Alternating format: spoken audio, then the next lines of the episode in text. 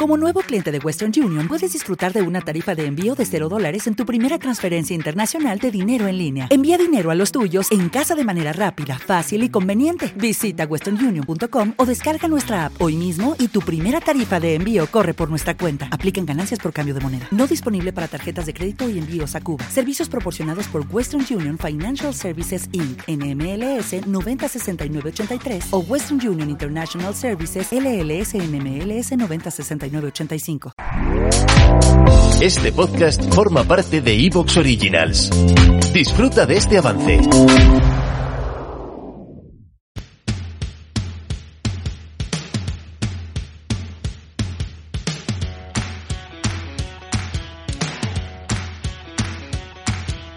Muy buenas, mi nombre es Carlos Ocaña y te doy la bienvenida al podcast Estoy Sano un podcast donde aprenderás sobre el apasionante mundo de la nutrición, la ciencia y la salud.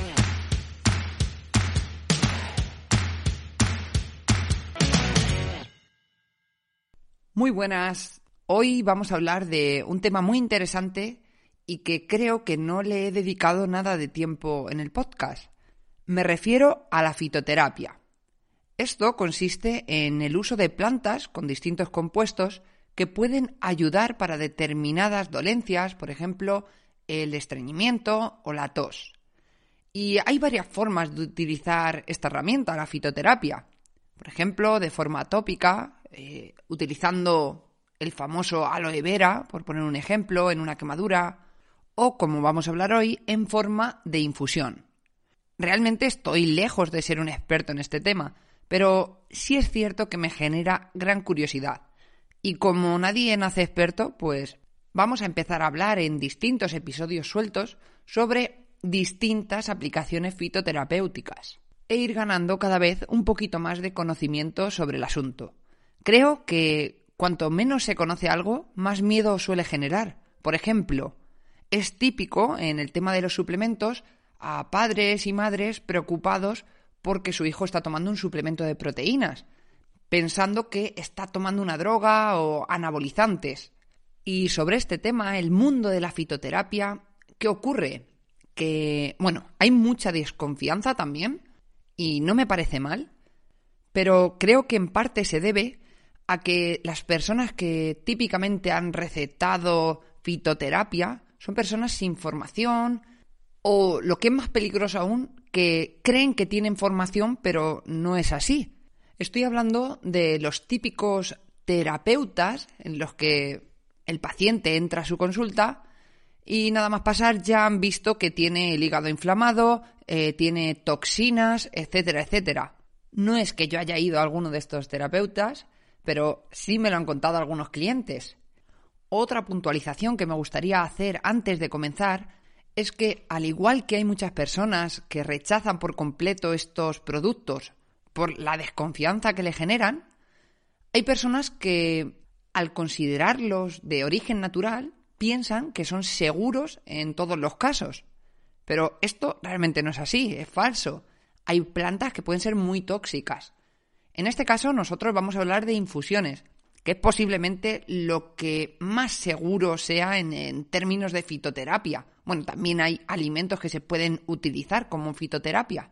Pero si hablamos de aceites esenciales o extractos, yo cada vez iría teniendo más precauciones e iría revisando mucho más lo que me voy a tomar. Y por último, otra reflexión sobre el tema fitoterapia y más concretamente sobre las infusiones, es que la evidencia que tienen a sus espaldas no es ni mucho menos como la que puede tener un fármaco y mucho del conocimiento que tenemos, como observa la Agencia Europea del Medicamento, se basa en su uso tradicional.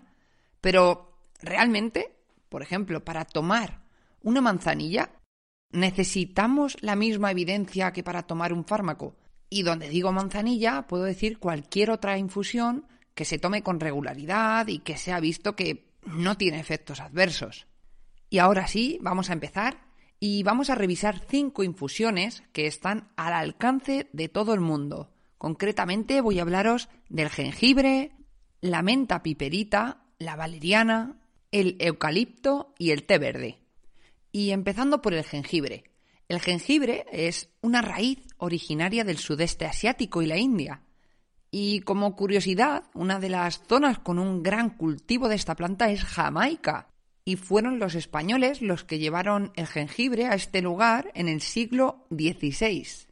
Como aplicaciones, tiene varias, pero vamos a empezar por una muy famosa y que a más de una mamá le puede sonar. Es su utilidad frente a las náuseas y vómitos.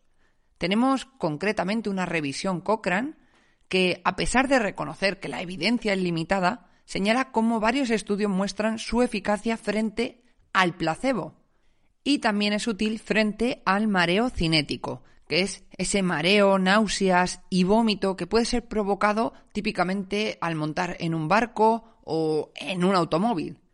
La posología, en este sentido, para adultos, según la Agencia Europea del Medicamento, es de 750 miligramos media hora antes del viaje y 250 a 500 miligramos en niños de entre 6 y 12 años.